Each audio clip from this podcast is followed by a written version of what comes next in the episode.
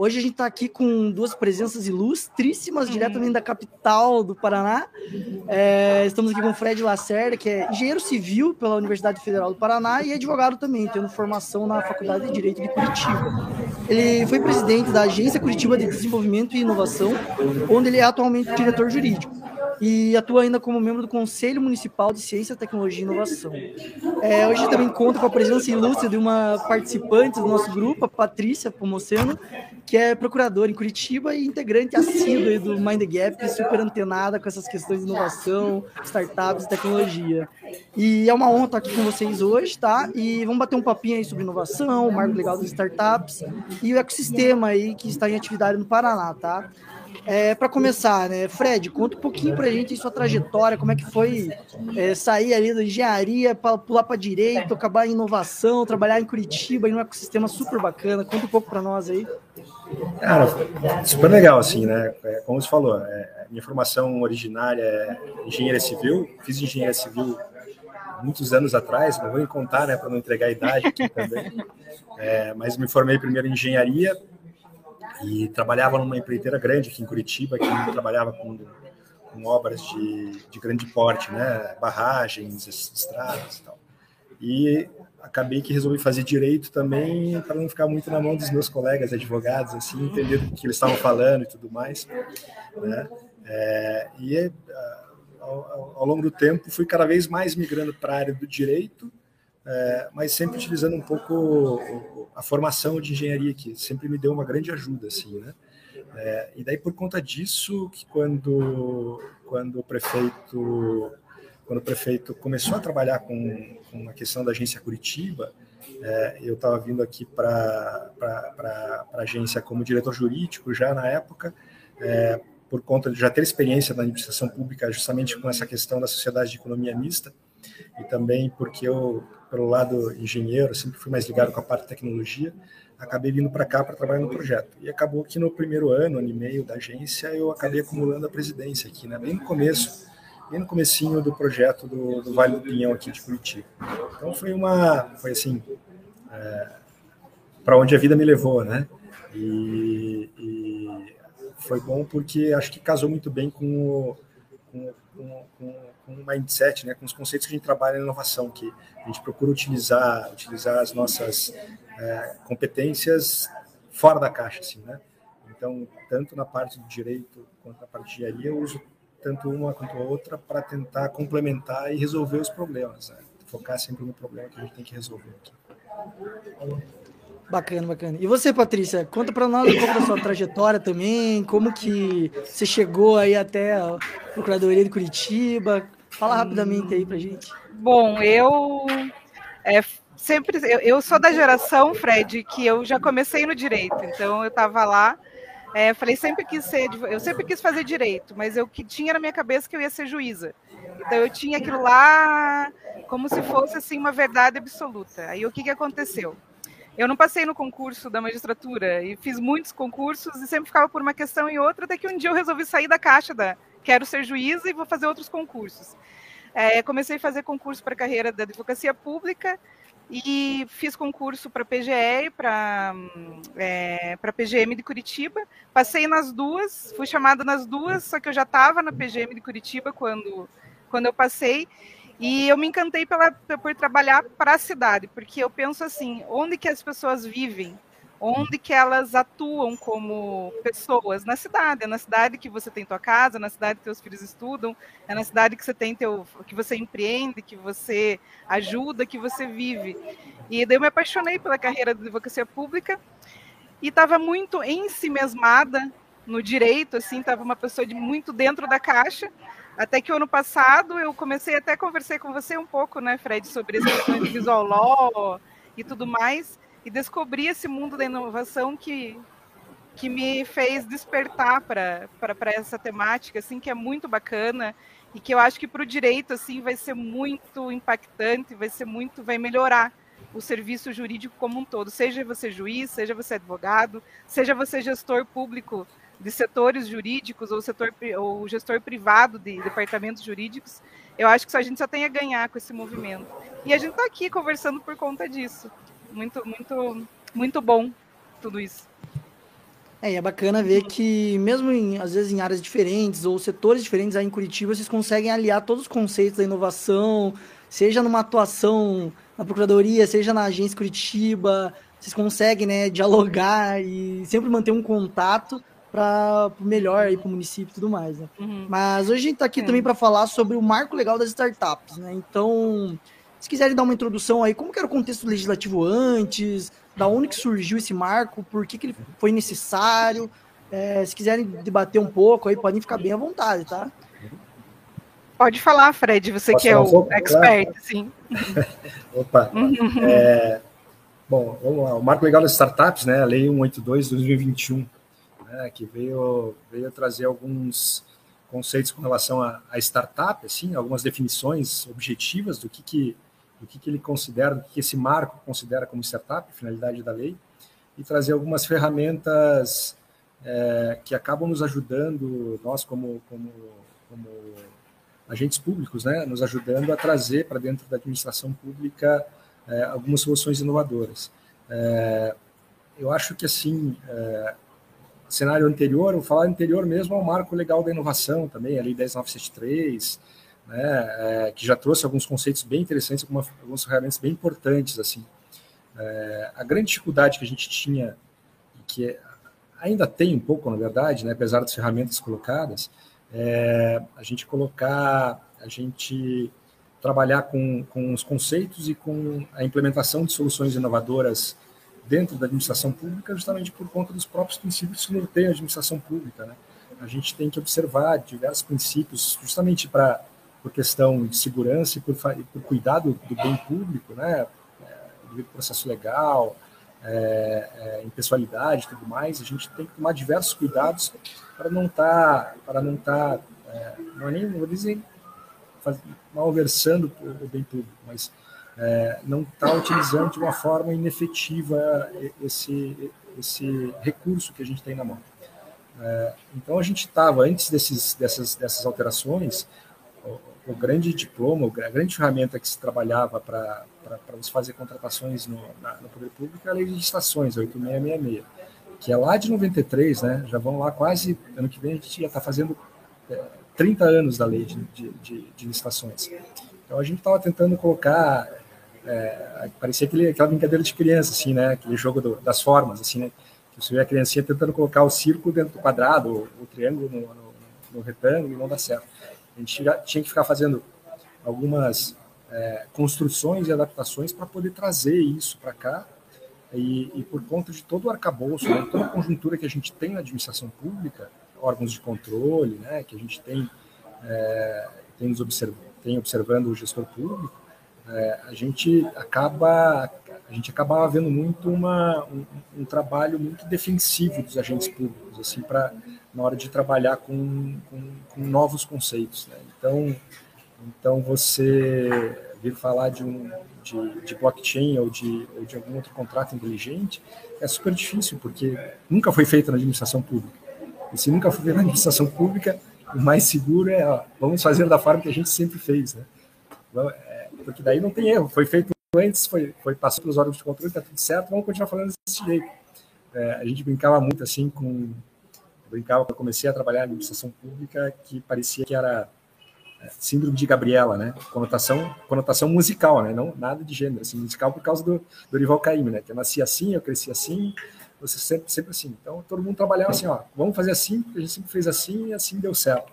Só que as coisas mudam e, e a gente tem que acompanhar essa dinâmica para poder é, para poder atender o, o, nosso objetivo final, que é atender o nosso jurisdicionado, né? transformar, como a Patrícia falou, transformar a vida das pessoas que vivem na cidade, né? no nosso caso aqui de Curitiba. E para fazer isso, a gente tem que acompanhar o, o andar dos tempos. Aí. Não dá para a gente ficar trabalhando com, com, com, construções de alvenaria quando eu tenho robôs que constroem uma casa, alguma coisa assim, em dois dias. Então, eu tenho que ter ferramentas e tenho que ter possibilidades para poder trazer esse tipo de, de novas soluções para dentro da administração pública. E uhum. acho que esse foi a grande, é, o grande mote desses, dessas novas ferramentas. Né? Então, é, eu sempre falo, né? É, eu sei que quando, quando, quando eu começo a falar, vem bastante coisa assim, tem bastante assunto, mas uhum. é, a maioria das pessoas não sabe, mas é, as ferramentas para contratação de inovações já estão presentes é, na, na, própria pandemia.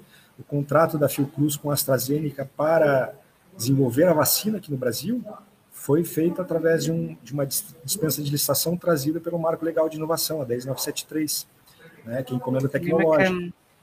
Então, as coisas estão acontecendo. O que a gente precisa é, é trabalhar bastante daí o, o nosso lado, né, do, do, dos agentes públicos, e aí eu incluo não só o pessoal que está no, no, Poder Executivo, mas é, também os órgãos de controle, o Poder Legislativo e o Judiciário, porque senão a gente corre o risco de que essas ferramentas que a gente está trazendo, que são importantes, que elas não sejam usadas por receio de que, é, que elas tragam alguma insegurança para quem está utilizando.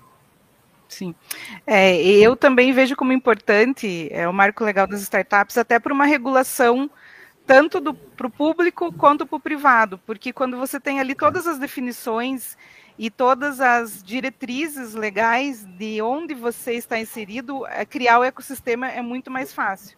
Eu falo, por exemplo, assim, você tem a definição de o que seria uma startup, então eu, eu poder público contratando alguém, eu vou ter diretrizes para verificar se a pessoa se enquadra ou não na lei. Para o próprio, pro próprio investidor, você tem toda aquela questão é, dos artigos que prevêem a responsabilização, o resguardo do investimento ali, onde você não pode ter a uhum. desconsideração da personalidade jurídica. Então, as pessoas, é, em alguns é, apesar da inovação ela ser às vezes anti-regulação, por exemplo, como tem toda aquela discussão das blockchains, dos smart contracts lá, é, algumas, algum, alguns setores ainda necessitam de um direcionamento para a própria segurança. E eu falo para você, Neto, é, que a gente que está aqui desse lado, é difícil, né, Fred, você às vezes contratar sob tua responsabilidade, às vezes como gestor. É porque você que responde pessoalmente perante os órgãos de controle, dependendo do tipo claro. de decisão. Então, você ter diretrizes legais claras é, uhum. faz com que te dê assim um, é, um respiro muito maior, uma segurança muito maior é, de contratar e de fazer. É, eu, eu, vejo como a importância, não sei se o Fred concorda, a importância da, da regulação nesse sentido é muito importante assim para o setor público. É, não, concordo, concordo. É, é importante. É, vamos pegar um exemplo do, do, do, marco legal das startups, né? O, o, sandbox regulatório que ele, que ele trouxe ali como exemplo, né? É, a gente conversava aqui em Curitiba sobre a possibilidade de, de, de lançar um edital para abrir a cidade para testes de novas soluções aqui em 2017, quando a gente começou o projeto Vale do Pinhão. É, e, e sempre via é, mas a gente tinha justamente esse problema, né? Como a gente não tinha um instrumento legal, ainda por mais que a gente tivesse uma possibilidade de fazer uma construção, né? Porque quando a gente fala de sandbox regulatório, de lançar um edital permitindo a realização de testes, está dentro da, da, da, autonomia do Poder Executivo, né? Mas quando você tem uma, vem uma lei e diz, ó, oh, o sandbox regulatório vai funcionar assim, para testes, por tal período, fica muito mais fácil, fica muito mais azeitado o processo, né? Então, facilita para que a gente consiga implementar essas soluções. Tanto é que a gente tem alguns exemplos de sandbox é, regulatórios que foram lançados, inclusive, antes da, do marco legal das startups. Né? A Foz do Iguaçu, por exemplo, começou, acho que um pouco antes do, da, da, lei, da lei 182. Mas, com certeza, a gente ter, o, ter essas definições, é, as definições e a, e a, regulação é super importante, né? Traz a segurança que, que todos precisam no processo para poder trabalhar com isso. É, acho que a importância do marco legal é que é inegável, né? tanto na questão das caracterizações mesmo, do enquadramento da startup, é, monetariamente, né, quem se enquadra ou não, as modalidades de investimento, tudo que trouxe até para o empresariado, para quem quer investir mesmo nessas startups, as contratações com o poder público, tudo mais, o sandbox regulatório, que você falou um pouquinho. É, acho que o Marco Legal veio para trazer né, boas, boas definições, né, um maior, uma ampliação aí das conceituações e da discussão, né? Mas já que você comentou do sandbox regulatório, explica um pouco pro pessoal aí o que, que seria esse sandbox regulatório, o que, que é essa palavra em inglês aí, como que é aplicável, se já está tendo uma aplicação aí em Curitiba, nos outros lugares, explica um pouquinho para nós aí. Tá. Uh, o, o Sandbox é uma, uma ferramenta que veio aqui, aqui no Brasil, a gente tem ela é instituída no, na, na, no marco legal das startups, né, o artigo 11 da, da Lei 182. Uhum. É, mas ela começou, vamos dizer assim, acho que os primeiros exemplos no Reino Unido é, por conta por conta das fintechs, né? O, o, o, vamos dizer a fazenda do, do Reino Unido estava justamente nesse dilema, né? Como que eles aproveitavam o crescimento e a força dessas novas desses novos negócios que estavam surgindo e que de alguma maneira não se enquadravam exatamente no, na regulamentação que eles tinham para o sistema financeiro para o sistema financeiro deles.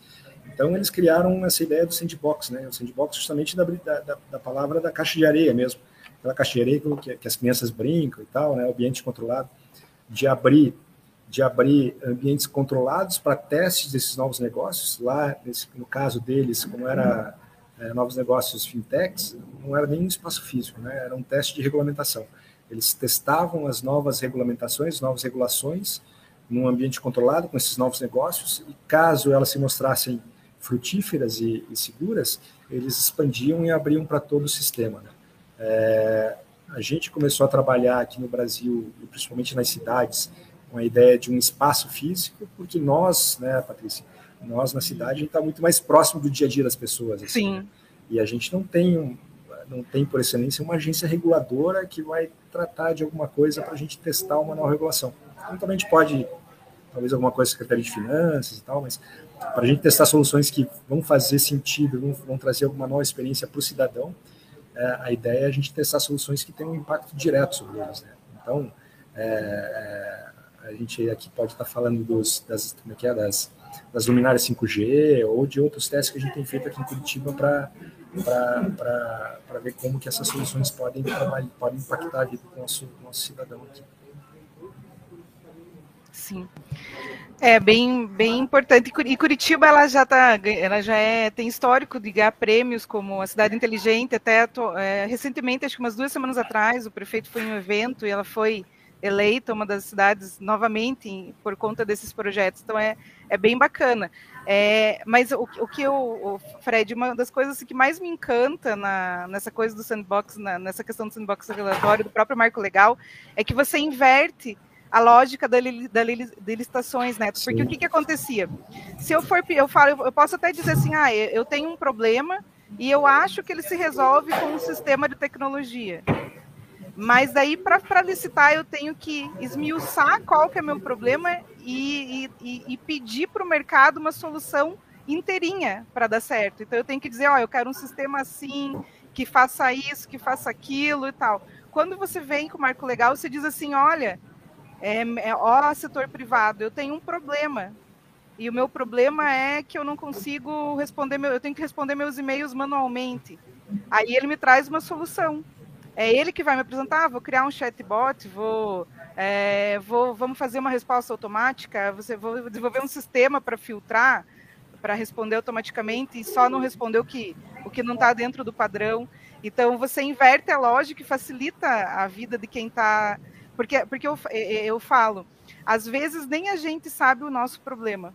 Às vezes você sente o problema, você convive diariamente com ele, mas você não sabe dizer qual é o teu problema específico. Então, se é difícil achar o problema, achar a solução é mais difícil ainda. E, e, e, é, e na minha opinião, é a beleza da, de toda essa, essa questão para nós. assim.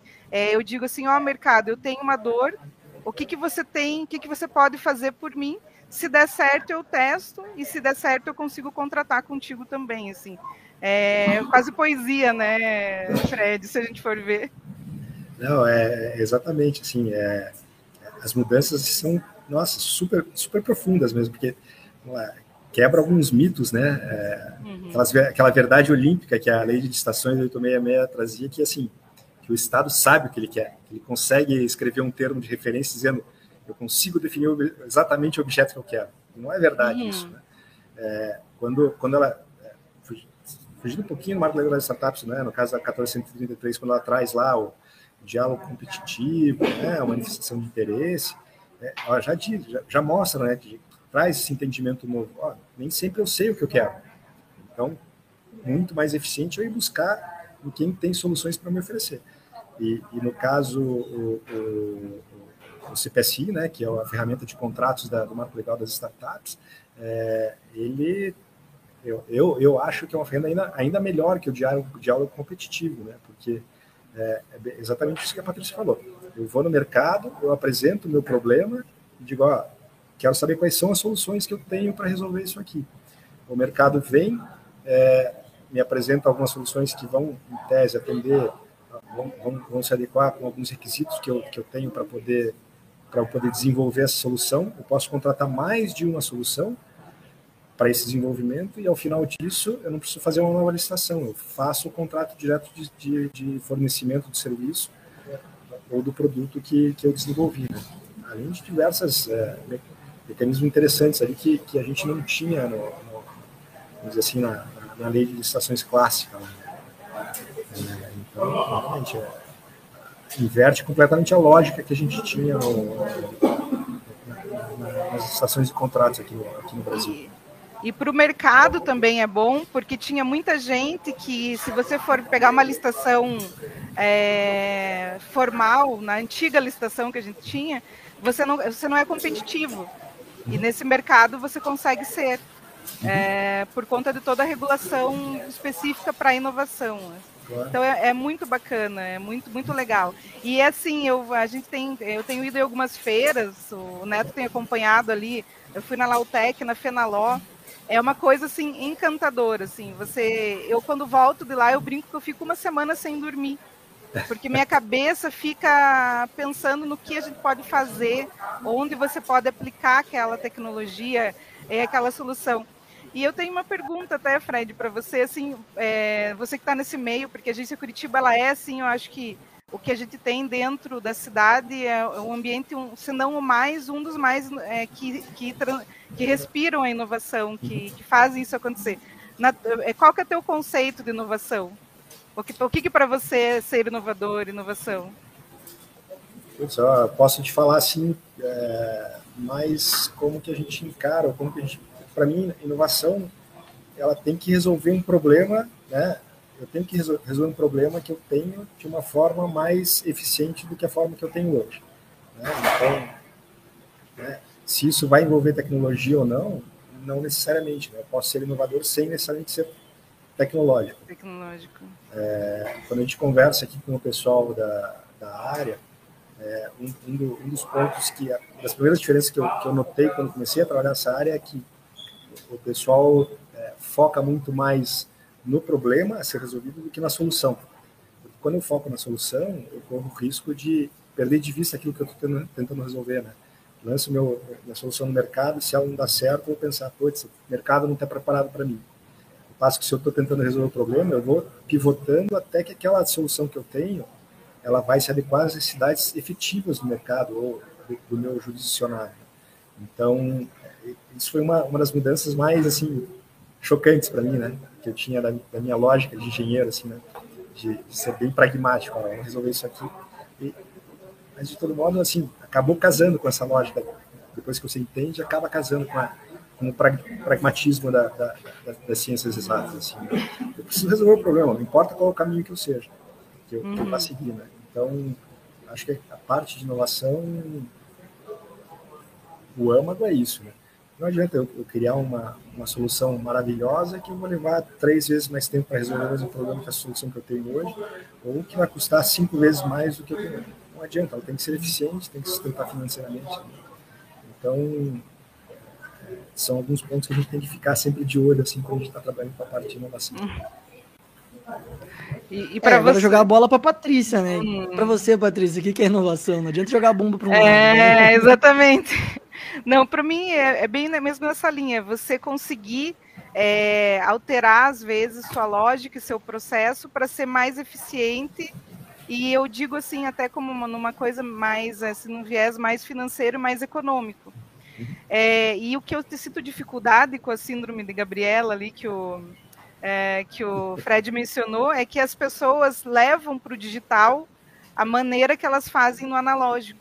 Uhum. Então, por exemplo, a pessoa tinha um processo administrativo físico ou uma forma de fazer quando não tinha processo judicial eletrônico. Ela quer criar um sistema, ela quer contratar uma tecnologia para substituir aquele manual, mas aquela, ela quer que continue sendo exatamente como era. Seguindo e às vezes não é, exatamente o mesmo fluxo. E, e, eu, fluxo, e não é, é, isso. Às vezes você não precisa mais daquele fluxo porque está digital, assim. Claro. Então, é, e eu, e eu sou muito atenta, Neto, àqueles três pilares da inovação, né? Que são pessoas, processo e tecnologia. Para que, que a gente usa a inovação? Para melhorar a vida das pessoas.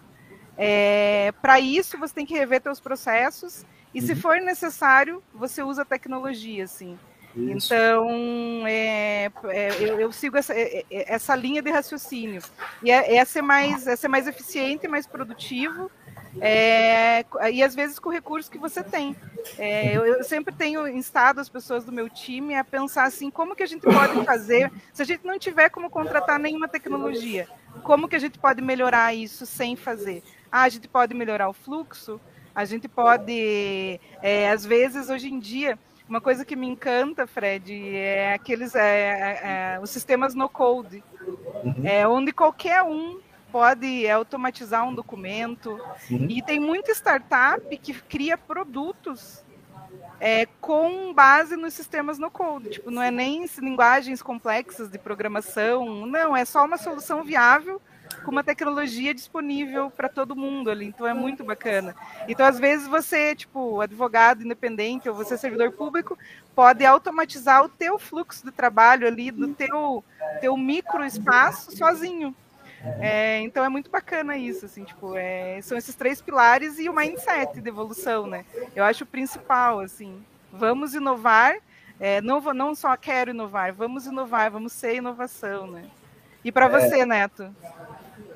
O que, que é? Ah, eu acho que eu concordo com vocês dois, na verdade. A galera confunde um pouco é, um sistema, um, sei lá, uma visão tecnológica de algo antigo como inovação, mas para mim uhum. também não é. Para mim é pensar fora da caixa naquilo que afeta até os procedimentos, né? Não necessariamente só o problema que você tem, mas desde o problema até os procedimentos que você vai utilizar para a resolução daquilo. Então, eu acho que é meio que um é global, né? E como a Patrícia falou, é para pessoas, velho. não adianta fazer alguma coisa que ninguém vai usar. para mim não faz sentido claro, você ser claro. um baita inovador em algo que vai ficar lá parado, ou que vai só não vai otimizar em tempo, ou até nem em dinheiro algo. Então, hum. eu concordo com vocês dois é... plenamente, sabe? Eu escutei numa feira de inovação na Via Soft, que teve aqui em Curitiba, um palestrante, agora eu não lembro, ele citou um autor que ele dizia assim: é, nada é mais inútil do que fazer bem feito aquilo que nem precisava ser feito.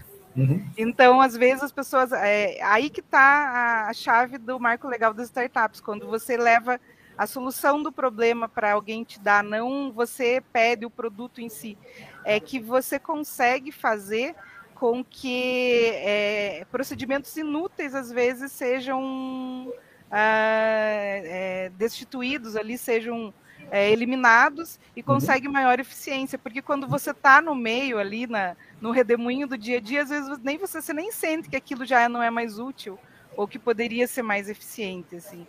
É, então é muito bacana. E Fred, me diz uma coisa: os conceitos da, do marco legal, você, eu, eu, eu não tenho repreensões a eles, apesar de você ter depois a, a é, algumas diferenças com o Inova Simples, lá, umas alterações anteriores no conceito, mas eu achei bacana, assim, não sei o que você acha. Eu acho que está dentro ali, não causa problema e não causa conflito com as outras legislações, né? Não, não, é um passo super importante, assim, além de quebrar diversos, é, de nos trazer assim diretrizes super importantes, né? Porque a gente tinha muitas legislações esparsas, municipais, estaduais, dizendo assim, ah, para a finalidade dessa lei municipal, startup é o seguinte. Agora a gente tem pelo menos um, uma diretriz federal, assim, que pode começar a uniformizar. Nada impede que a gente eventualmente tra trabalhe um pouco melhor para alguma lei ou para alguma uhum. finalidade específica com algum requisito a mais ou alguma coisa assim. É, mas eu acho que foi um, par, um passo importantíssimo aí que a gente deu na, na, na, na área de, de legislação para legislação de inovação aqui no Brasil. É, e, e, assim, é, principalmente quando a gente fala do, da, além, além da questão das, das definições né, que ela traz startups, é, nas ferramentas de contratação. É, por que, que eu digo isso? Porque quando a gente, tra... a gente tem o marco legal das startups, mas se, você, a gente for olhar com, com cuidado ali, quando a gente vai tratar do, da modalidade especial de licitação que ele traz, né, do CPSI, ela não é uma licitação para startups, é uma licitação focada para soluções inovadoras. Então eu amplio, né? Ela é uhum. muito, muito, mais, muito mais ampla do que só trabalhar com startups. Uhum. Porque quando a gente trabalha a parte de inovação, as startups são são importantíssimas, mas não são só elas que nos trazem essas soluções. Né? Soluções, exatamente. E isso que é a importância do grupo, Neto, que eu sempre falo nos encontros e do podcast, do Mind News, é você levar a informação, porque eu aposto que tem um monte de fornecedor de serviços e soluções que nem sabe que é possível, às vezes, fazer uma forma de contratação é, mais acessível com, uhum. com, com, o poder público, assim. Então, isso eu acho bacana também, né? É, de divulgar, de, de falar sobre o tema. É, tem, e até, até operador do direito, provavelmente, como é uma coisa muito nova, em que a gente não tem ainda é, visualizações né, na rotina do dia a dia, às vezes fica difícil de, de ter até o conhecimento para auxiliar alguém ou até advogar para empresas e tudo mais. Então, é super válido o bate-papo por conta disso. E o Sandbox, ele, ele teve algum alguma contratação efetiva em Curitiba? Você sabe disso? Você tem essa informação, Fred? Não, a gente tem trabalhado com algumas, alguns testes, soluções inovadoras, não, não, não exatamente utilizando essa ferramenta. Uhum. É, nessa ferramenta, a gente já tem uma conversa com as secretarias para mapear é, as áreas e os temas que a gente quer lançar o nosso edital aqui para chamar as soluções, né? Mas a gente ainda, ainda não lançou o nosso edital aqui. É, uhum. Enquanto, a gente está tá tratando cada caso de forma individual, como é o exemplo do, do, do teste das luminárias inteligentes, né? Que, é, que, que, também são transmissoras que também têm antenas 5G embutidas. E é bacana, esse eu vi a notícia, é, é, bem bacana, assim, bem, bem legal. É legal ver que, que você, quando você consegue ver inovação. E quando eu participo das feiras, é muito engraçado que eu não vejo uma solução só jurídica, eu vejo assim, ó, isso é super aplicável ao direito, mas você, por exemplo, a questão do visual law, do próprio legal uhum. design, eu fico imaginando assim, aplicação em documentos desde a nossa é, memorial para o Supremo até a nossa matrícula da escola. Ah, o termo de que a pessoa preenche para ter um atendimento hospitalar, do aplicativo. Então tem muita coisa, eu brinco que tem muito problema delícia para a gente resolver aqui no município e essas novas tecnologias, ah, tudo isso vem de encontro a essa, essa jornada de melhoria contínua. Eu acho que está tendo uma, uma, eu pelo menos sinto, está tendo um, uma virada de mindset das pessoas. As pessoas estão entendendo que, pelo menos na área do direito, o Fred, que tem mais uma visão mais overview ali do município todo, pelo menos é, eu falo como da parte do, do da, da, da, procuradoria.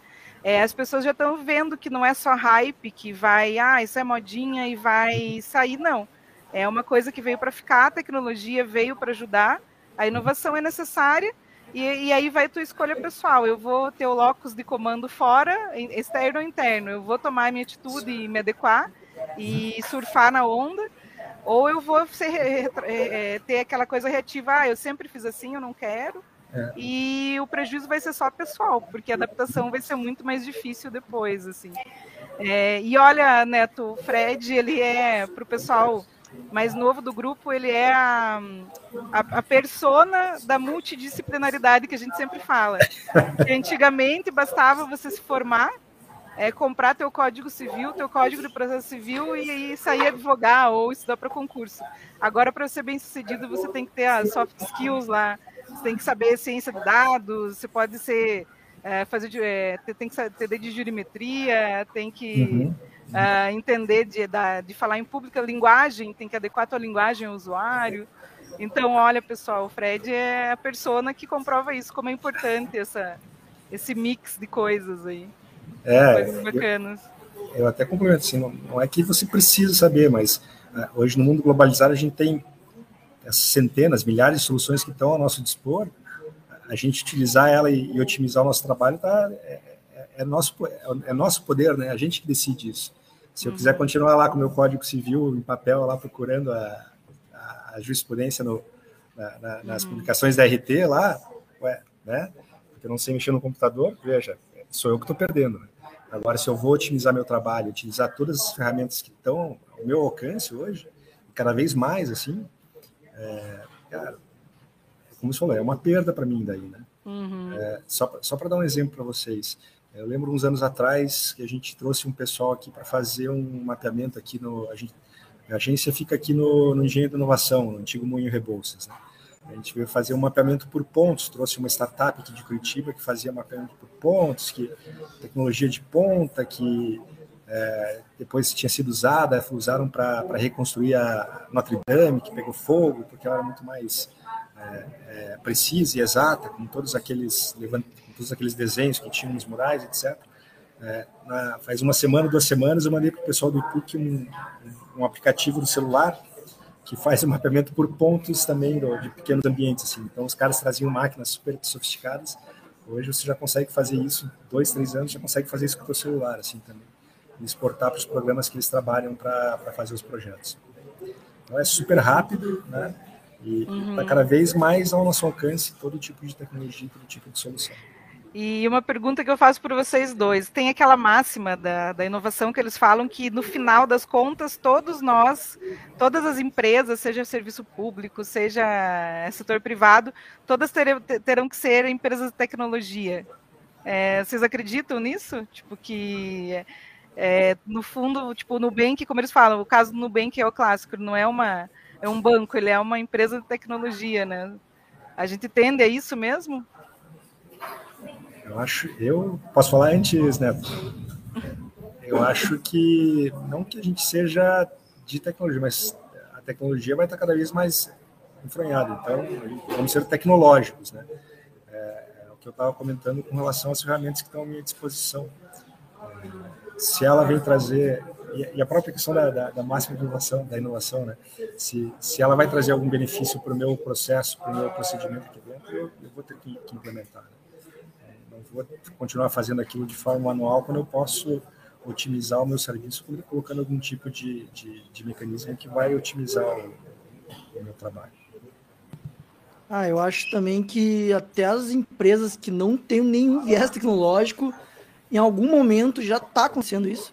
Os procedimentos que ela adota, a, o posicionamento que ela vai ter digital ou com os clientes, o sistema interno delas sempre vai acabar descambando para essa questão de tecnologia, não tem como.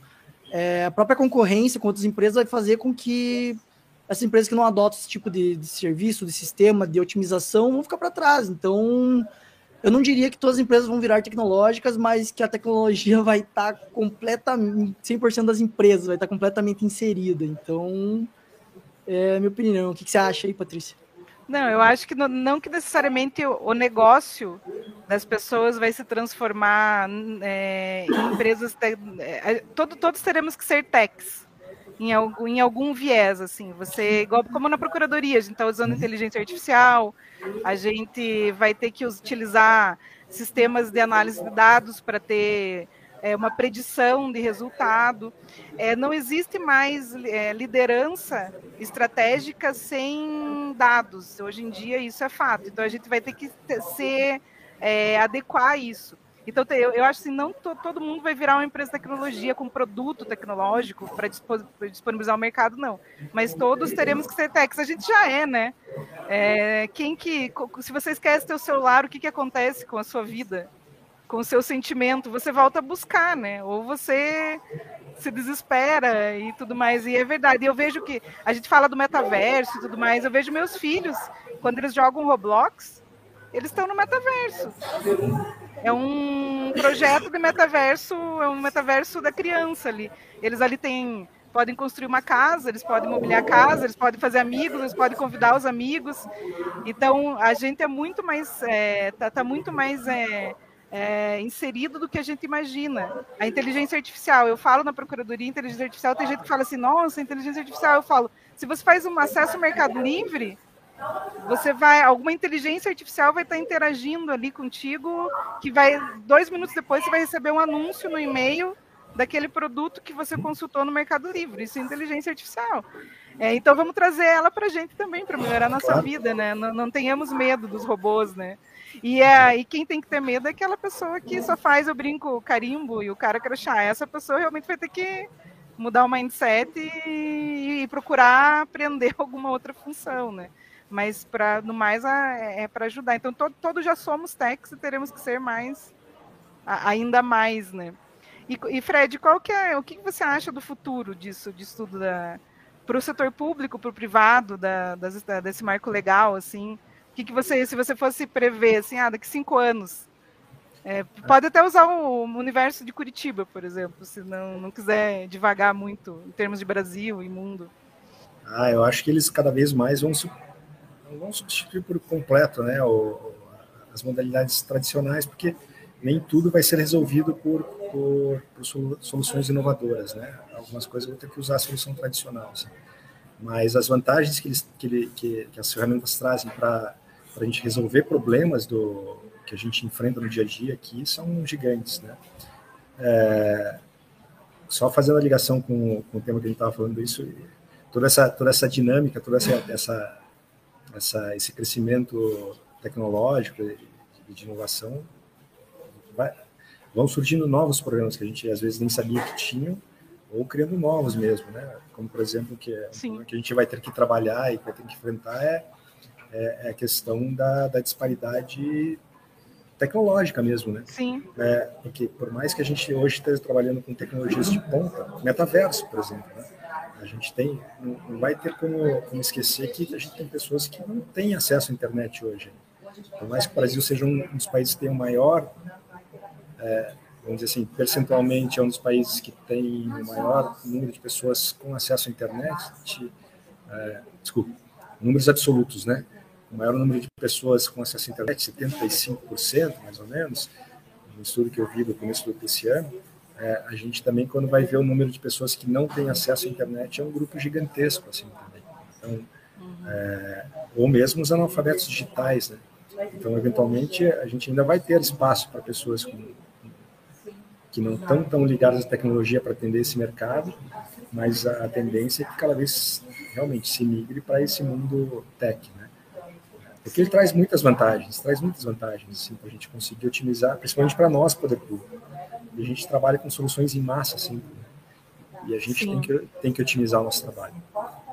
Sim, com certeza. Que, por mais que o outro lado, às vezes, não, não queira ou, ou não, não, precise disso, né? Mas o Sim. serviço que a gente vai estar prestando para ele, para eles, tem que ser otimizado. É, e sempre na busca, eu falo que é, o meu propósito é atender bem o público externo e interno, porque a gente tem, Neto, aqui você tem a visão assim do cidadão. Então você tem que atender bem os cidadãos, tem todos aqueles direitos sociais para garantir, você tem uma cidade para é, cuidar. Mas você também tem um, pelo menos aqui, é, como município, como capital, com muita, a gente tem muito, é, tem nosso público interno também, que é é, usar essas novas formas de contratação para solucionar nossos problemas internos que vão propiciar um serviço público de qualidade para o cidadão. É você colocar um, é, eu, é, por exemplo, na, na, minha área, na área jurídica, a gente nunca vai ter o um número de, em recursos humanos, o um número suficiente de pessoas é, é, que seja suficiente para é, controlar o, o, a, a velocidade exponencial dos processos judiciais. Nunca. A gente vai ter que usar tecnologia para isso. Porque, e se a gente não fizer isso, é, os nossos servidores vão sofrer. Né? É, acho que tanto na, na, administração pública quanto até os escritórios de advocacia, né? A carga de trabalho hoje é gigantesca. E otimizar hoje, ter um, um, grande escritório, ter um sistema mínimo de recebimento dos processos, uhum. às vezes protocolar e tudo mais, hoje em dia é imprescindível, senão os caras não dão conta, vão pegar 5 mil processos ali no mês e fazendo no Excel, em algum outro lugar, não, não tem como. Então, acho que no direito é bem claro isso, né? Desde uma evolução do processo físico que a pessoa ia no fórum pegar, o processo digital para agora usar sistemas que otimizam é, essas inovações, essas renovações que aconteceram, né? E na administração, a Patrícia tem o maior exemplo ainda, que a carga de trabalho acho que deve ser gigantesca. O ano, e... o ano passado, a gente respondeu, a gente é, visualizou e respondeu 100 mil intimações no Projude. Só o meu setor, só a Procuradoria Fiscal. Então, assim, se você divide esse número pelo número de pessoas, é assim, tipo, a gente pensa, nossa, como a gente trabalhou, porque é, se você consegue automatizar, é, às vezes é pouco, é 4 mil. Por exemplo, a gente estava, acho que em agosto, com 7 mil peticionamentos com a inteligência artificial que ainda está iniciando. Uhum. Se cada petição é, dessas 7 mil, cada petição demorava 5, tipo, 10 minutos para serem, é, que elas são repetitivas essas, né, para ser elaboradas, juntadas, assinadas, multiplique 10 minutos por 7 mil. Dá muitas horas de trabalho de alguém, assim. Você automatizar melhora a qualidade de vida. Ainda a gente vive, é, eu, eu, eu, vejo, respondendo a minha própria pergunta, a gente ainda está nessa questão incipiente do, do marco legal das startups, dessas formas de contratação diversa que ela traz.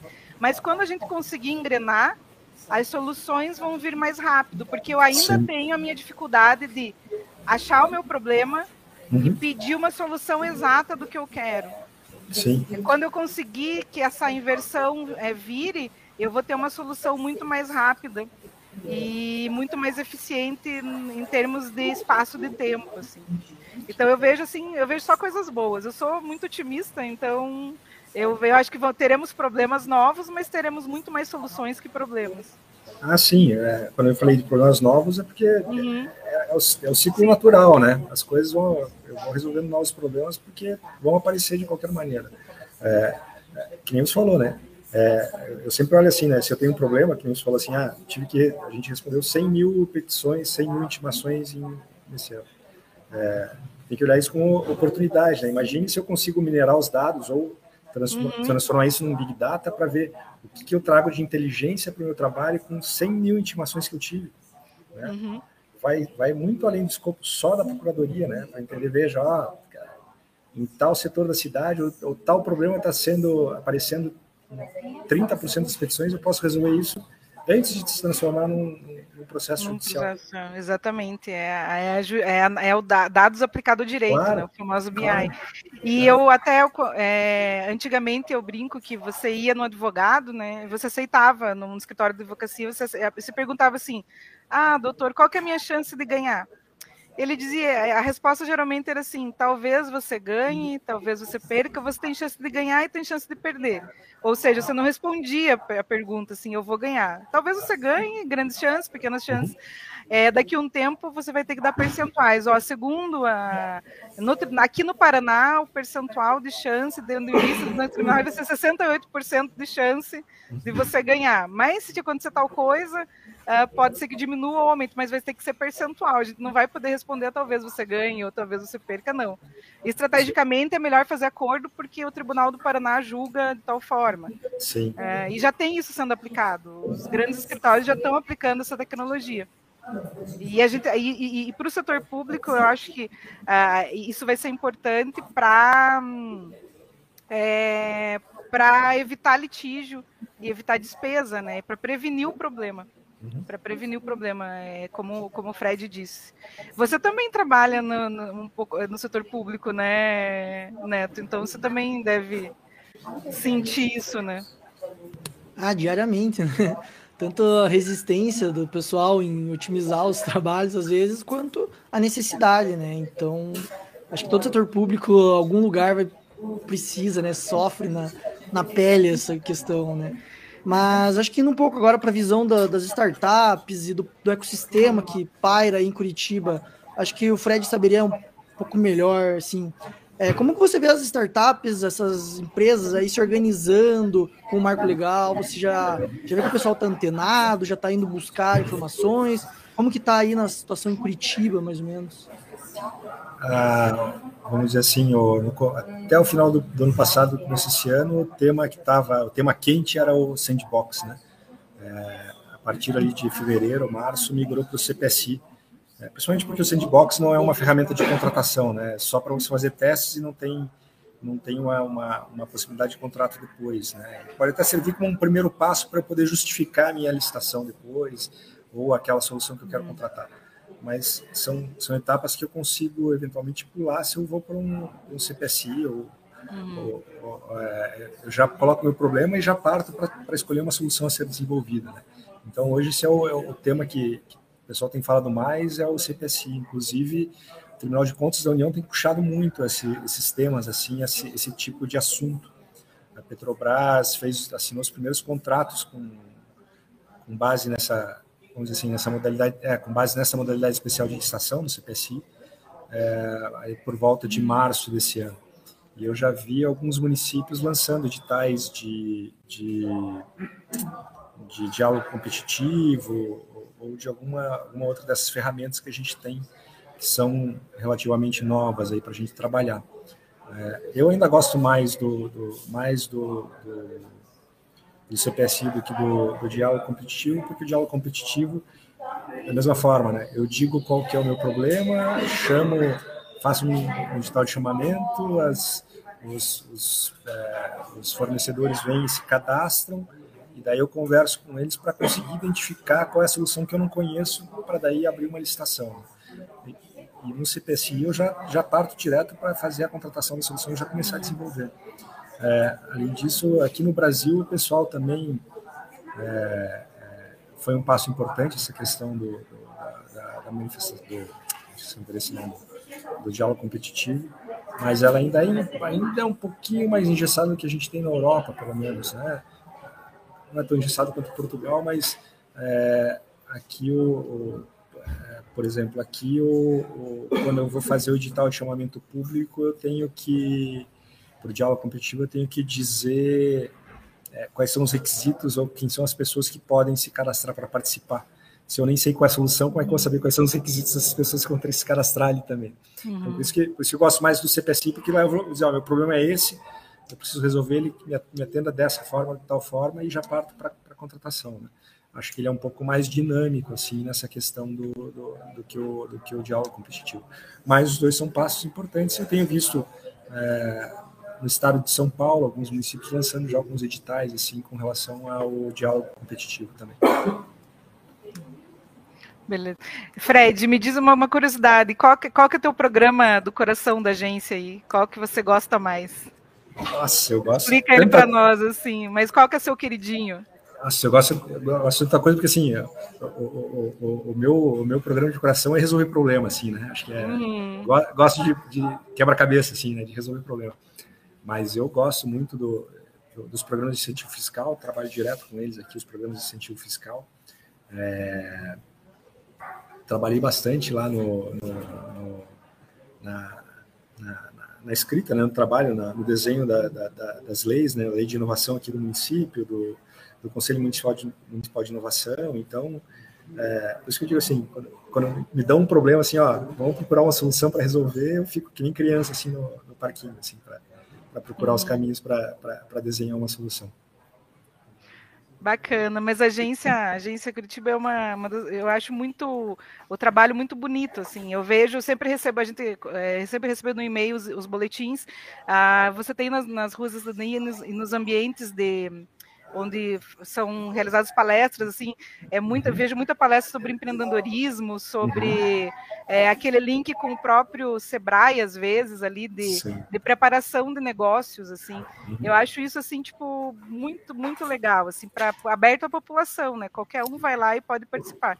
Eu acho que isso vai, fomenta o mercado, fomenta até novas soluções inovadoras, não necessariamente tecnológicas, assim. Então, é, eu acho muito, muito gostoso. Às vezes até penso, ah, devia ir lá, eu, da vontade da gente participar do, do, junto com a população ali, que é bem bacana, assim. Então, parabéns pelo trabalho de vocês, assim. Então, é mais que legal. Então, mais que convidados, né? Uhum. a Patrícia que está aqui para ir tanto uhum. presencialmente no, no, nos eventos uhum. que a gente faz, mas a gente, o, o Neto, não sei se eu vi teu, teu, teu DDD era 42, não sei se está em Curitiba se estiver em Curitiba, está convidado para ir, né? Quando a gente tiver, a gente vai ter o Conexões aqui na, na, semana que vem, que é um evento de encerramento de ano, que é super bacana. Vem o Felipe Neto fazer a palestra principal. E são todos eventos gratuitos, porque a ideia desses, tanto os programas de empreendedorismo, quanto esses eventos que tratam de cultura de inovação, é, é não só desmistificar né, a questão da inovação, que isso não é uma coisa só do, só do, como é que é, do, do nerd, de camiseta, camiseta Star Wars, assim, barbudinho e tal, não sei o quê, mas que qualquer um pode ser inovador e que inovação está aí para ajudar todos, né? Qualquer um, qualquer pessoa né, aqui na cidade, é, entender um pouco mais que isso é uma ferramenta para eles e que eles podem utilizar para o que eles quiserem também. É bacana. bacana. É, agora caminhando aí para um pro encerramento, mais para o final, o papo tá bom, mas acho que se deixar a gente fica mais umas três horas aqui. É, mas, Fred, que dica você daria para o pessoal que quer se inteirar um pouco mais desse ambiente da inovação, das startups, dar uma estudada no marco legal? Que dica você daria para o pessoal, academicamente, profissionalmente, aí para se inteirar nesses assuntos? Um bom passo, dá uma olhada no site da agência. A gente tem o nosso programa, os nossos programas, nossos eventos que a gente que a gente faz de ligados à questão de empreendedorismo, de inovação. É, são para quem está em Curitiba são presenciais, mas a gente tem sempre a transmissão mista, né, via web também para quem quiser assistir. É, com relação ao, às ferramentas de inovação, é super importante, né? A Patrícia foi no Finaló, esses eventos são super importantes para você entender um pouco mais do, do que está se trabalhando é, nessa área do direito também, quais são as ferramentas que a gente tem aparecendo por aí. Né? Sempre tem alguma coisa nova que a gente pode puxar para cá e trazer o, o, o, um pouco da experiência de outros lugares e ver assim, ó, lá eles erraram nisso aqui, vou fazer esse caminho, não preciso seguir porque já vi que deu errado lá, vamos, vamos procurar um caminho que, que a gente chegue a uma solução melhor. É, para quem quiser anotar, o site da agência é www.agenciacuritiba.com.br. Patrícia, você também, que dica que você dá aí pro pessoal que quer se inteirar no assunto? Hum. É, qual é a tua experiência profissional aí? Que dica que você daria pro pessoal jovem aí, pros idosos ah, também eu... que já estão nessa, nesse mundo aí? Eu acho que a dica, tipo, que me deram na vida e que mais eu uso é seja curioso, né? Tipo, não, não saia da saia da zona C. Sa, saia da tua zona de conforto ali. Eu acho que às vezes a gente fica muito acomodadinho assim na, no dia a dia. E eu acho que a vida, mais do que nunca, a, gente, a, a vida está muito acelerada. Não sei se vocês percebem que a gente nunca tem paciência de assistir um vídeo, às vezes, na, não consegue assistir um vídeo na velocidade normal, você tem que colocar lá na, uh, na, na, velocidade 1.75, 2. É, às vezes você não consegue, não consegue ler mais um documento do, até o fim, porque você tem muitos afazeres. Então, essa velocidade a gente nunca vai conseguir diminuir. A gente tem que achar ferramentas para conseguir estar presente, eu acho. Então, é ser curioso e na sua curiosidade escolher estar presente naquele momento. Tipo, nós estamos conversando aqui, tem um monte de coisa para fazer depois, mas vamos curtir o momento aqui da conversa. Então é isso e estudar, né? Eu acho que a vida hoje é aquele é o lifelong learning, né? Tipo, a gente a gente vai viver muito porque a, a tendência é que a, as pessoas vivam cada vez mais e a gente só tem que. E, e, uma das belezas da vida é aprender, né? Tem muita coisa nova, a coisa, a, o mundo muda muito rápido, então é ser curioso, estar presente e aprender sempre. Acho que é isso que eu aprendi até hoje, pelo menos. Posso até mudar de ideia daqui a um tempo, mas hoje em dia, agora é isso. Bacana. É, muito obrigado, né, por vocês reservarem um tempinho para uhum. bater esse papo. Foi muito bacana, tenho certeza que o pessoal de casa aí vai achar muito interessante, vai aprender muito. Espero que o pessoal aí também pegue lá o marco legal da startup para dar uma lida, para dar uma inteirada. E tenho certeza que vamos manter contato aí para novos projetos, talvez um novo bate-papo, aí alguma reuniãozinha, alguma coisa aí para para que a inovação não pare por aqui, tá? É, então, muito obrigado. É isso, galera. Podem deixar um recado final aí se, se quiserem. E curtam os episódios que já estão no Spotify. E esse episódio vai ser lançado em breve para o pessoal que está assistindo em casa. E quem quiser saber mais sobre o grupo Mind Gap, quiser conhecer mais o projeto, as nossas publicações, é, podem seguir a gente nas redes sociais que a gente vai estar tá sempre dialogando aí com, com todo mundo, tá? Então, se quiserem dar um recado final aí, vocês dois podem ficar bem à vontade. E eu vou ficando por aqui, tá? tá Valeu, galera. Fred, fique à vontade. Tá bom, vou agradecer o convite de vocês, Patrícia, Neto, obrigado pelo uhum. convite. É sempre bom, sempre bom falar um pouco do trabalho, um pouco, um pouco sobre inovação, porque, é, como eu disse, né, o importante é a gente desmistificar esse tema assim e mostrar que todo mundo pode ser inovador, né? pode trabalhar com, uhum. com inovação. E, e, acho que de recado, pessoal que está assistindo, é, não tenha medo de sair da caixa, assim, né? Você tem que procurar o, resolver o teu problema ali, independente da, do caminho que você vai seguir. Né? Certo, pivota e procura uma nova solução, né? É, acho que isso, isso é que é o, o âmago aí da gente conseguir melhorar os nossos processos e procedimentos aí também. Eu quero agradecer o Neto, né, o Fred, pela participação. Como eu falo, admiro o Fred. Eu conheci o Fred ano passado, né, até numa palestra sobre o marco legal das startups, mas conhecia só de nome, assim. Mas sou, é, é, é, eu vi sua fala naquele, naquela ocasião. Então, é, admiro o seu trabalho, admiro o trabalho da agência, agradeço a sua disposição para falar com a gente. E para o pessoal aí, vamos inovar, né? Vamos, vamos aprender a inovar que é bom e, e, e, o mundo do direito vai se transformar numa coisa muito melhor, assim, isso eu tenho certeza disso, assim, do preto e branco a gente vai ficar colorido, então eu acho que vai ser muito legal. É, eu já, eu já adotei o, o visual de, de inovação, né, já aposentei meu terno, minha gravata aqui, só venho de, só de tênis e calça jeans para o trabalho aqui. Todo mundo, né? então tá, obrigada, obrigada a todos. Um abraço, pessoal.